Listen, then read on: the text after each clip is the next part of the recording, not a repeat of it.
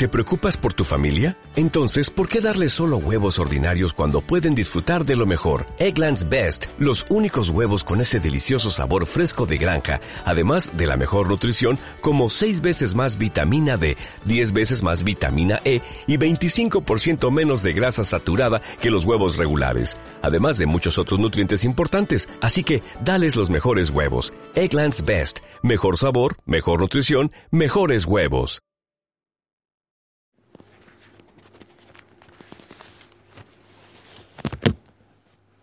Señor, estamos aquí. Porque tú iniciaste una obra en nosotros.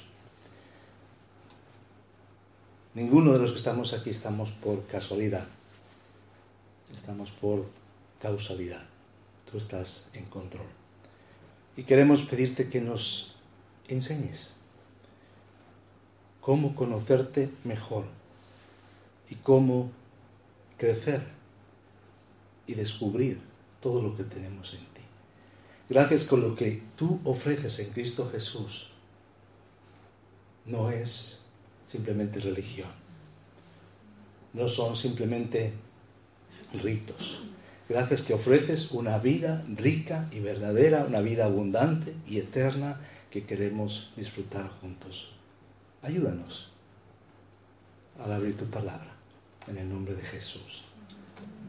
Amén. Amén.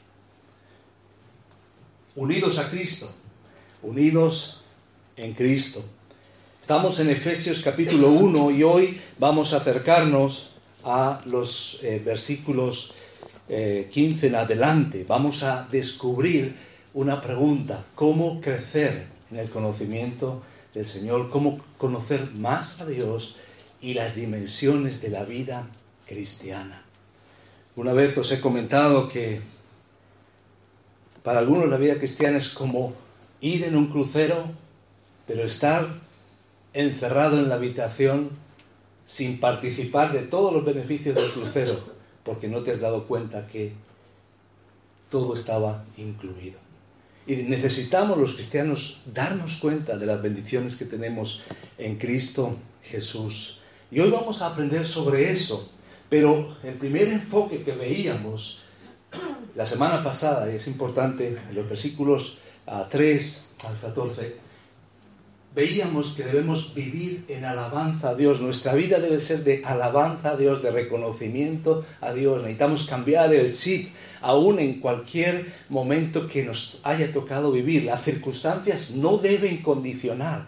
No condicionaban a Pablo cuando escribe, no me condicionan a mí, no te condicionan a ti las circunstancias no nos condicionan y por eso Pablo aún desde la cárcel puede enfocar lo que tiene en Cristo y nos invita a alabar a Dios movidos por todas las bendiciones que nos ha dado y se nos presenta bendiciones totales de un Dios total, trino, Padre, Hijo, Espíritu Santo, para una alabanza total. Porque recordemos, Efesios, los primeros capítulos hasta el 3, nos habla de verdades que necesitamos saber pero después son verdades del 4 al 6 que necesitamos vivir. Y esto es importante. Y es muy importante darnos cuenta que todo lo que encontramos aquí son verdades para el cristiano, pero en el contexto que se encuentra y con los objetivos que Dios tenía en esta carta dirigida a los efesios y a otras eh, iglesias posiblemente de la zona, vemos que Dios está pensando no solamente en individuo, pero también en pueblo. No solamente a nivel personal, pero a nivel comunitario. Y esto es importante darnos cuenta.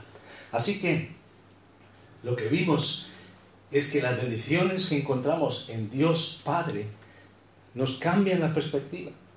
Y por eso esta es una oración, a partir del versículo 3, de reconocer la gloria de Dios. Bendito sea el Dios y Padre nuestro Señor Jesucristo nos dice que nos dio toda bendición espiritual en el versículo 3. Nos dice también que nos escogió en el versículo 4.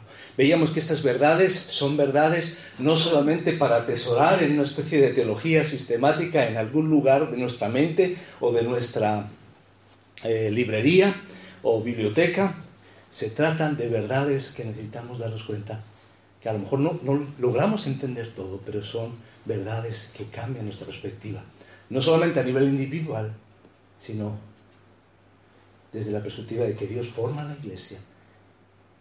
Te escoge, me escoge. Cuando yo, como dice también aquí, escucho la palabra de verdad y creo la palabra de verdad y somos parte de una familia, de un nuevo pueblo. Nos escogió y también nos amó, nos adoptó y nos aceptó.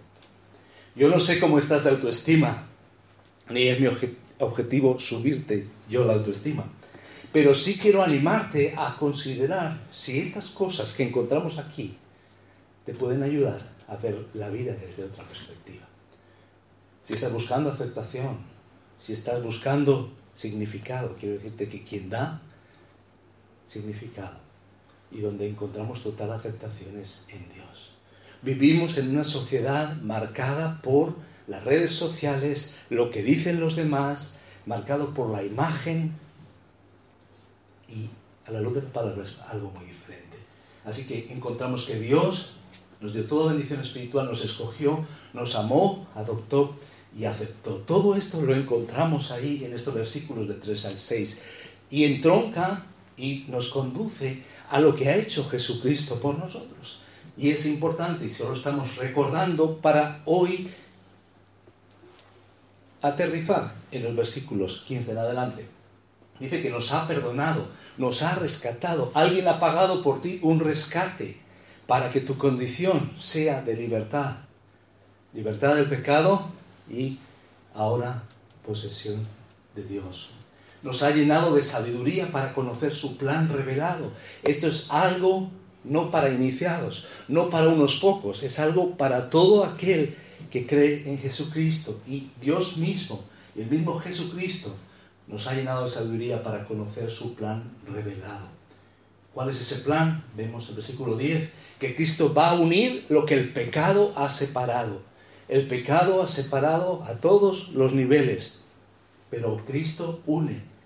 Cristo nos cambia de lo que es la consecuencia de la desunión, de la alienación, a una unidad pero también mostrando su supremacía, Él como cabeza de todo, ¿verdad?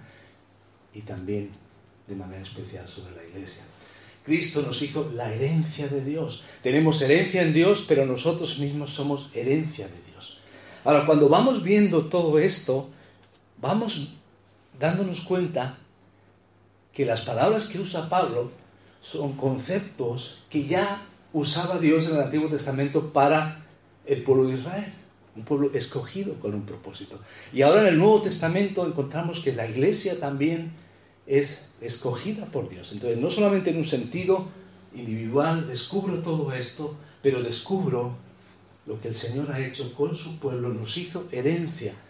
Como Israel era su porción, como Israel era su herencia, nosotros somos su herencia. Y cuesta quizás cambiar y ver esta perspectiva, pero es importante para darnos cuenta las implicaciones de lo que es ser iglesia del Señor, nueva humanidad en Cristo. Entonces es lo que decíamos, alabanza total, Dios total, bendición total, vivamos en alabanza a Dios, movidos por todas las bendiciones que Él nos ha dado. Y veíamos también, no solamente el Padre, el Hijo, también el Espíritu Santo, nos ha sellado y nos ha dado la garantía. En el viaje de la vida hacia ese momento de consumación.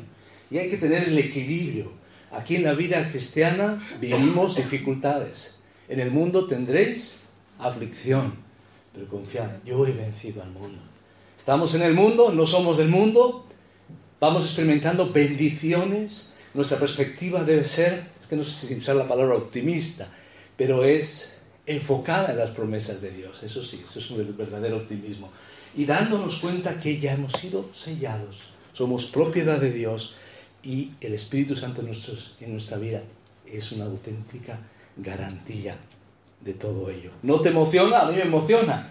La pregunta es, ¿estoy seguro de haber recibido esta bendición? ¿Estoy seguro de haber depositado mi confianza en Jesús como mi Salvador? Entonces vemos esas bendiciones. La bendición del Padre, del Hijo y del Espíritu Santo. Y al final, como también encontramos, es necesario escuchar la palabra y creer la palabra. Y eso es lo que les dice en el versículo 13. en él también vosotros, habiendo oído la palabra de verdad, el evangelio de vuestra salvación, y habiendo creído en él, fuisteis sellados con el Espíritu Santo. Entonces me gustaría añadir algo más eh, antes de entrar a la oración que eh, hoy encontramos. Hoy vamos a hablar de oración. Pero, ¿te has dado cuenta del alcance de sus bendiciones? ¿Del alcance de las bendiciones de Dios? Estamos hablando de bendición en un sentido total. Ahora, hay tres conceptos que aparecen aquí que es bueno darnos cuenta de ellos. Porque yo puedo pensar, como decía, en términos personales. He sido escogido, he sido perdonado, he sido rescatado, pero no podemos perder de vista aquí en este libro que la perspectiva no es individualista, para nada. La Biblia no es individualista, aunque la decisión del individuo y la responsabilidad humana está ahí, pero en el Antiguo Testamento vemos la vida de la comunidad era muy importante, la vida de la familia, de la comunidad, del pueblo de Dios, en el Nuevo Testamento también, también. Y sí es una fe personal, pero he sido escogido y tú has sido escogido he sido rescatado y tú has sido rescatado. Y eso lleva una revolución a tal punto que lo que el hombre no ha conseguido con las Naciones Unidas, que el hombre, lo que el hombre no ha conseguido con los movimientos de los derechos civiles, lo tenemos en Cristo Jesús. No hay barrera de separación. Se ha derribado la barrera de separación entre Dios y el hombre y entre los seres humanos. Y aunque hay que decirlo, muchas personas, aún usando la Biblia o dentro de un barniz religioso supuestamente cristiano, hay que confundir cristianismo y cristiandad, en eh, muchos han defendido etiquetar a las personas por su trasfondo, por su color de piel, por su idioma, por su estatus, pero no, Dios está haciendo algo especial. Y lo que quiero que nos demos cuenta es en esos últimos versículos, uh, hasta el 14, eh, ese énfasis. Dice, en él asimismo tuvimos herencia. Y ya decíamos que, el sentido de esta palabra eh, también es que nosotros en sí somos herencia de Dios, lo que os decía, ¿verdad? Como pueblo de Dios, habiendo sido predestinados conforme al propósito del que hace todas las cosas según el designio de su voluntad, a fin de que seamos para la alabanza de su gloria. Nosotros, los que primeramente esperábamos en Cristo, es interesante, fijaros en esta parte. Lo que el Señor ha hecho con nosotros, hablando de aquellos de trasfondo judío, como Pablo, también es un milagro total, iluminados por Dios, salvados por Dios. Lo que ocurrió con nosotros, también con vosotros. Por esto es importante. Los que primeramente esperábamos en Cristo y vosotros, habiendo oído la palabra de Dios, nosotros y vosotros, Estamos en el mismo barco. Nosotros y vosotros gozamos de las mismas bendiciones. Por tanto, ya no hay un nosotros y vosotros. Y esto debe cambiar nuestra perspectiva de cómo vivimos la iglesia.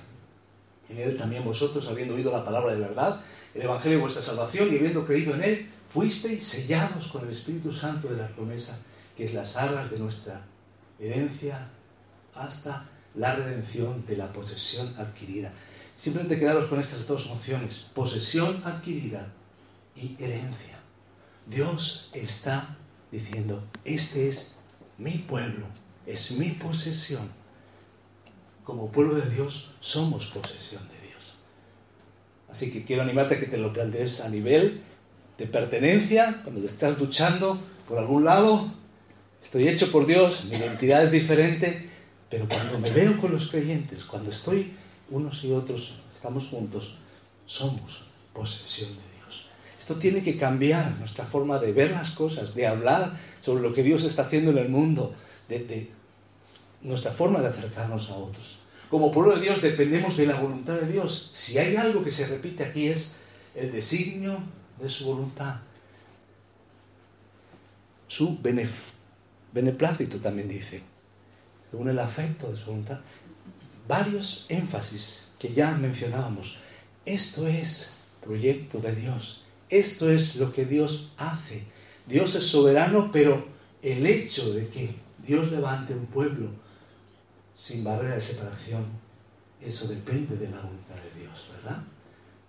y algo más que también se repite, sabes que es como una especie de himno ah, y de cántico para alabanza de su gloria.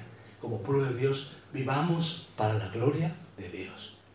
Con esos tres aspectos yo creo que podríamos terminar e irnos, ¿verdad? Porque son tres cosas que podemos darnos cuenta del alcance de sus bendiciones. ¿Te das cuenta? ¿Me doy cuenta del alcance de las bendiciones de Dios? Somos la posesión de Dios. Dependemos de la voluntad de Dios.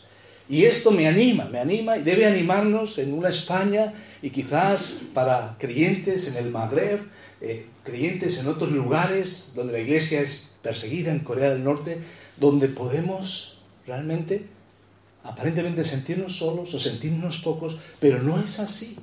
Somos posesión de Dios, por la voluntad de Dios y para la gloria de Dios. Amén. No perdamos la perspectiva, esa es la perspectiva. Ah, tenemos aquí personas de diferentes países. A veces nos cambiamos de país buscando un futuro mejor, buscando condiciones diferentes, diferentes motivos y situaciones, pero no perdamos la perspectiva. Vive para la gloria de Dios. Y este año estaremos cumpliendo eh, cuatro años aquí. Esta es la perspectiva. Como iglesia local y parte de la iglesia del Señor, posesión de Dios, voluntad de Dios y gloria, para la gloria de Dios. Ahora sí, y nos vamos a quedar donde nos quedemos, pero ah, nos preguntamos, ¿cómo crecer en el conocimiento de Dios y sus bendiciones? Y nos vamos a fijar en los primeros versículos, vamos a fijarnos en los primeros versículos para ver que la oración juega un papel importante. Y es interesante. Hemos visto pinceladas de la soberanía de Dios, Dios en control, pero también hemos visto pinceladas de la responsabilidad del ser humano. Debemos escuchar la palabra y creer la palabra. Y ahora se nos dice, necesitamos orar. Pablo, que habla de la soberanía de Dios y de la elección de Dios, también habla de la dependencia a través de la oración. ¿Cómo crecer en el conocimiento de Dios y sus bendiciones? Quiero deciros que no hay trucos mágicos.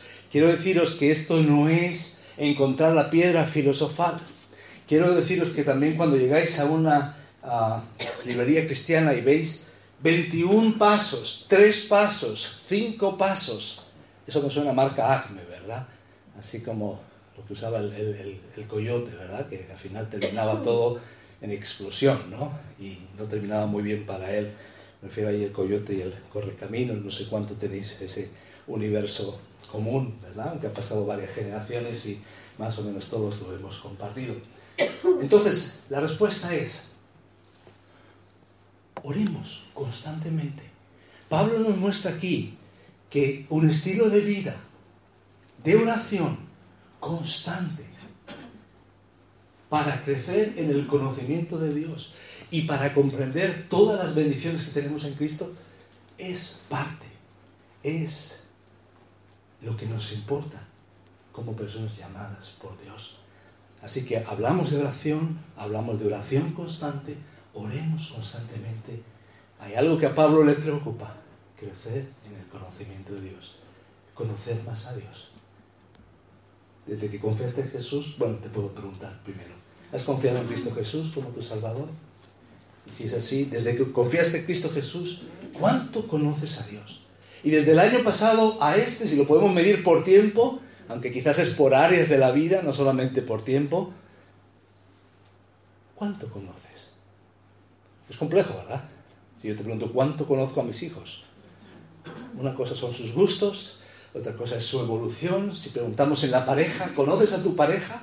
Puede dar una serie de datos y podemos fallar en algunos otros. Ya conocéis esos juegos que a veces se hacen eh, para eh, poder eh, averiguar con los ojos cerrados y si los pies son de él o de ella, las manos, ese tipo de cosas, ¿verdad? Pero conocer ya a una persona a fondo implica otros, otros aspectos, ¿no? Conocer a Dios, ¿cuánto conocemos a Dios? Y aquí lo que encontramos es una preocupación por los creyentes, por aquellos que también han sido escogidos, han sido salvados, han sido rescatados. una preocupación para que juntos crezcamos. ¿De acuerdo? Es bueno orar. Es interesante. Aquí se ora más por personas que por cosas. Y más por bendiciones, para que comprendamos las bendiciones espirituales, que por las bendiciones materiales. Aunque podemos orar por todo. Pero, ¿cuánto de nuestra oración va está enfocada de esta forma? Para crecer en el conocimiento de Dios y comprender todas las bendiciones que tenemos en Cristo. Pues hablemos entonces de la oración y hablemos de lo que encontramos aquí en estos eh, versículos. Te hago una pregunta. ¿Cómo nos sentiríamos si el contenido de nuestras oraciones se publicara para que todos lo leyeran? Bueno, a quién le importa, ¿verdad? Pero ahora que se publican todos los correos, todas las imágenes, las discretas y las indiscretas de tanta gente famosa, ¿cómo nos sentiríamos si el contenido de nuestras oraciones se publicara? ¿Y cuál sería su aspecto? ¿Sería como un listín telefónico, como una guía, como la lista de los Reyes Magos, como una lista de la compra, enfocada más en personas, enfocada más en cosas? Pues lo que encontramos aquí es una preocupación por vivir en dependencia de Dios. Y no podemos desconectar, por eso hemos hecho una especie de resumen, porque estamos arrancando en Efesios, pero no podemos desconectar estos versículos de lo anterior. Por eso daros cuenta, dice, por esta causa también yo, por esta causa. Cuando llega y dice por esta causa, tiene que ver con todo lo anterior. Y tiene que ver con las bendiciones que tenemos en Cristo. Las bendiciones del Padre, del Hijo y del Espíritu Santo. Y ante toda esta realidad y estas bendiciones totales, dice, no me queda otra cosa que estar pasmado, adorando a Dios, pero con las rodillas dobladas, intercediendo. Porque necesitamos entender en la vida real qué significa todas estas bendiciones para nosotros. Por esta causa también yo habiendo huido de vuestra fe en el Señor Jesús y de vuestro amor para con todos los santos, no ceso de dar gracias por vosotros, haciendo memoria de vosotros en mis oraciones. Esto es lo que encontramos aquí. Se dirige, como vemos en el siguiente versículo 17, al Dios de nuestro Señor Jesucristo, el Padre de gloria. Si todo es para alabanza de su gloria, si Él recibe toda la gloria, pues efectivamente Pablo se dirige a Dios. Dios de nuestro Señor Jesucristo, que ahí también esa íntima relación y también la afirmación Señor Jesucristo cada vez está enfatizando en la deidad de Jesús y en su carácter protagonista en la historia. Pablo acaba de hacer un resumen del propósito de Dios para la historia y las bendiciones que Dios ha provisto para el creyente. Ha hablado del Padre, del Hijo, del Espíritu Santo, del propósito de Dios en la eternidad pasada, en la historia y en la eternidad futura. Y por eso ahora nos damos cuenta que en estos versículos se resume el propósito de Dios para su iglesia, crecer en ese conocimiento, vivir esas bendiciones, el resumen también de la oración por la iglesia, de Éfeso y iglesias de la zona y el resumen de Pablo sobre el poder de Dios. El poder que dirige a la iglesia, el poder que transforma al cristiano y el vivir de acuerdo a ese poder. Entonces, esto es interesante y podemos hablar entonces de la razón de la oración. La primera razón no se indica explícitamente, pero es por esta causa, por todo lo que hemos visto por todo lo que encontramos, que es la iglesia, de Él, a través de Él y para Él. Por eso no nos queda otra cosa que orar, porque es una obra de Dios y porque necesitamos comprenderlo. La segunda razón por la que Pablo da eh, o expresa su oración la vemos ahí en el versículo 15 porque está orando diciendo, Señor, tú has hecho algo increíble. Ya, ya lo hemos visto antes. Los que hemos creído, los que habíamos escuchado, pero también vosotros. Señor, aquí hay creyentes de trasfondo judío y creyentes de trasfondo gentil. Aquí ha ocurrido un milagro. Aquí hay personas que ahora son hijos de Dios y que viven como hijos de Dios. Y esto es un milagro. Y la segunda razón de la oración tiene que ver con eso. ¿Y qué les dice? Habiendo oído de vuestra fe en el Señor Jesús y de vuestro amor para con todos los santos. Qué fácil resumir la vida de la iglesia, la vida del cristiano. Fe y amor. Una fe que nos habla de esa dimensión vertical, es la confianza en Dios, ese creer y ese confiar y esa vida de dependencia, pero también amor y la manifestación. Bueno, ahí está. El fruto del Espíritu, ¿cuál es? Empieza por amor.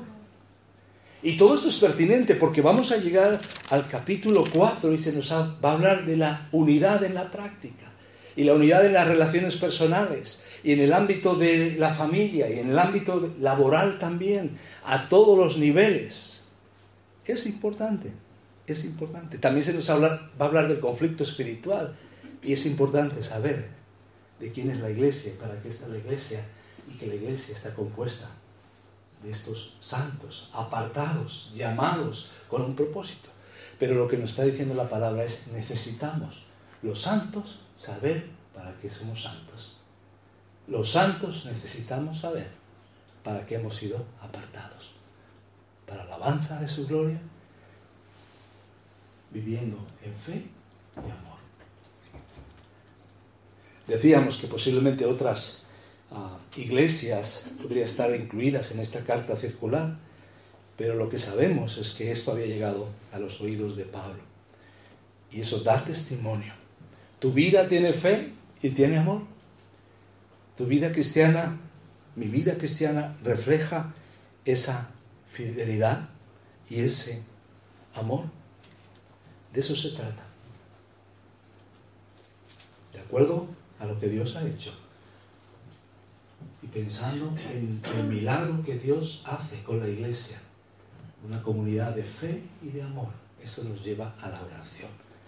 Ahora vemos la, la razón de la oración, pero también la naturaleza de la oración. Y vamos a ver algunos aspectos aquí.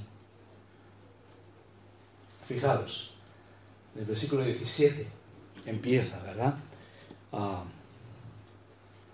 va a dirigir a el Dios de nuestro Señor Jesucristo, el Padre de gloria. Fijaros cómo combinan los dos aspectos. Es Padre, es una relación cercana, pero es el Padre de gloria. Es el Dios soberano, es el Dios del universo. Todo es por Él y para Él, todo es para su gloria. ¿De acuerdo? El Padre de gloria. Así que en cuanto a la oración, aprendemos que es un acto de dependencia cuando nos quedamos pasmados ante lo que Dios es y lo que Dios hace.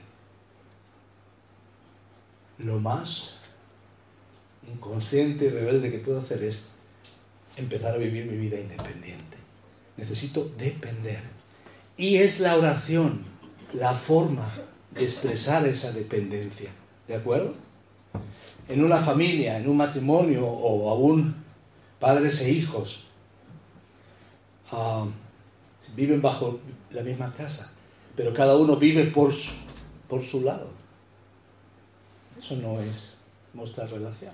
Cuando yo voy delante de Dios en oración, reconociendo a Dios con toda la autoridad, pero también con el privilegio de relación de Padre, estoy en un acto de dependencia.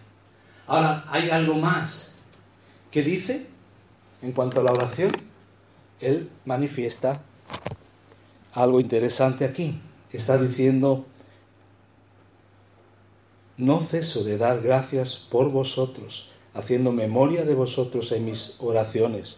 No ceso de dar gracias. No dice sin cesar, pero dice sin cesar, ¿verdad? La oración de Pablo era constante. Pablo dice aquí y en otros lugares que sus oraciones se hicieron sin cesar. Lo vemos ahí en el versículo 16, pero os animo a leer en casa Romanos 1, 8, 10, Colosenses 1, 9 al 12. Constancia. ¿Por qué constantemente? Si Dios está en control y Dios es soberano. Bueno, es mi parte, es mi perspectiva. La soberanía de Dios y lo que Dios ha hecho y sus grandes promesas es algo que me sirve a mí para adorar a Dios y para caminar seguro, pero después mi otra parte es la dependencia y la constancia. Y Pablo actúa de esta manera, consciente de su fe y de su amor, y de manera continua. Quiero preguntarte, me pregunta a mí, ¿cómo es mi vida de oración? Y mi vida de oración por los demás creyentes. Cierta ocasión, un hombre que volvía a su iglesia después de 30 años, se encuentra en el pasillo con una ancianita que le dice, he orado por ti todos los días desde que te fuiste a la universidad. Y gracias que Dios te ha traído. Años y años. Oración constante. Algo que hemos podido descubrir nosotros como familia y también lo comentamos con nuestros hijos al volver a Guatemala. Ha sido interesante porque la anterior vez que fuimos todos como familia fue, bueno, hace cuatro, pero hace siete fuimos todos. Hace siete eran más niños, ahora son jóvenes. Y hoy se dan cuenta de los amigos, hermanos en Cristo, con los que compartíamos hace 20 años. Bueno, se dan cuenta que todos envejecemos, no solo nosotros, también ellos. Entonces eso es un poco de, ah, sentirse más tranquilo. Pero bromas aparte, algo que les impresionaba era cómo es que había gente que oraba por nosotros después de 20 años. Y yo veo desde la, desde la otra perspectiva que Dios nos sostiene usando la oración de personas que está orando por ti. Puede llegar un momento que tu ministerio, por la edad, por los limitantes físicos, vaya como acortándose aparentemente físicamente en cuanto a movilidad. Pero hay personas, conozco personas desde una cama de hospital, desde una silla de ruedas, que están llegando más lejos que podríamos, que cualquiera podría imaginar. Oración continua. Ahora, algo más es interesante en el versículo 15 y pasa desapercibido. Dice, también yo. No, dice yo. También yo. Pablo no estaba solo en la oración por la iglesia de Éfeso.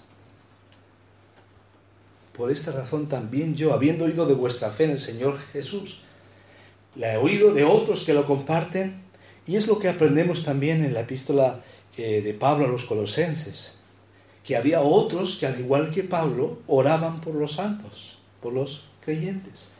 Si lees allí o buscas en Colosenses 4, 12 y 13, dice que Pafras, siervo de Jesucristo, os envía saludos siempre esforzándose intensamente a favor vuestro en sus oraciones, para que estéis firmes, perfectos, completos en toda la voluntad de Dios.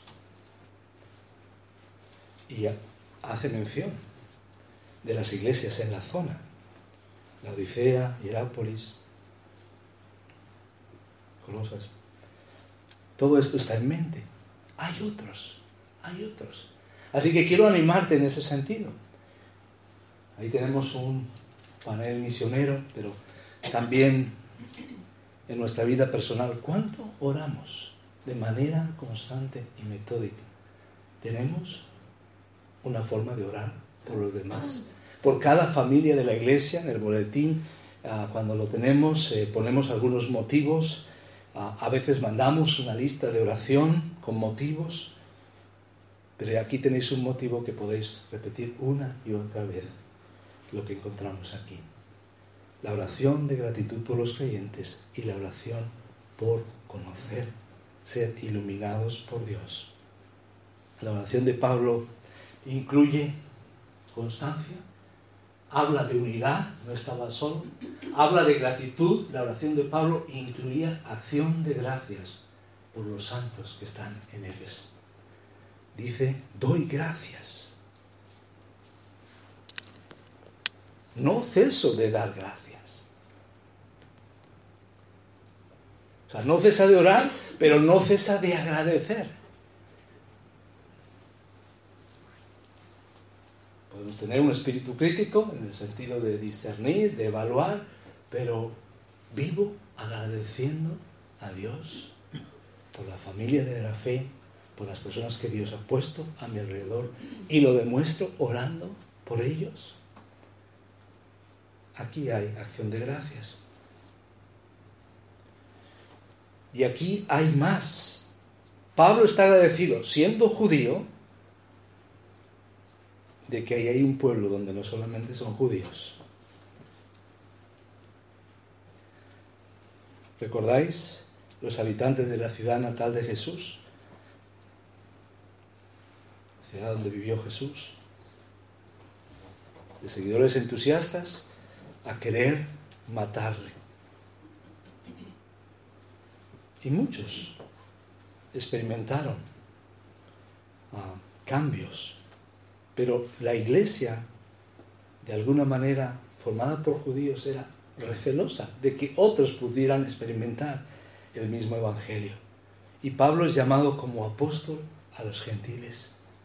El evangelio une, el evangelio integra.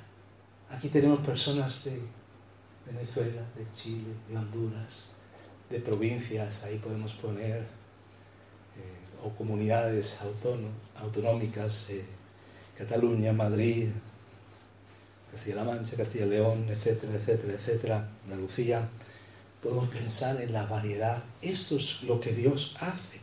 Y la gratitud es ver cómo Dios salva e integra en una misma familia personas diferentes. Pero esa gratitud lleva a petición. La oración de Pablo es una petición de que los santos de Éfeso llegasen a una comprensión, comprensión más profunda y más completa de la verdad de Dios revelada en la Escritura. Si hay algo por lo cual podemos orar, es para que podamos discernir y comprender las bendiciones de Dios.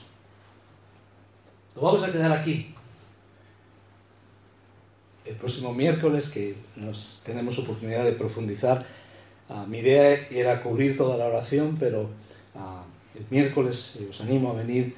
Ah, cubriremos estos tres elementos, eh, tres aspectos que necesitamos. Aquí se nos dice que hemos de pedir a Dios que como sus discípulos entendamos las verdades de Dios, para que el Dios de nuestro Señor Jesucristo, el Padre de Gloria, os dé espíritu de sabiduría y de revelación en el conocimiento de Él, alumbrando los ojos de vuestro entendimiento. Necesitamos crecer en el conocimiento de, primero, Dios mismo, y segundo, entender las bendiciones que tenemos.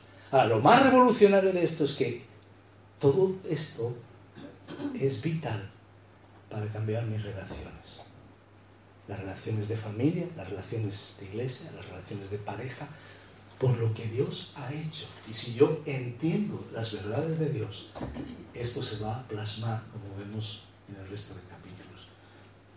Así que nos quedamos con esta idea. Oremos, oremos constantemente para que podamos, con gratitud, descubrir.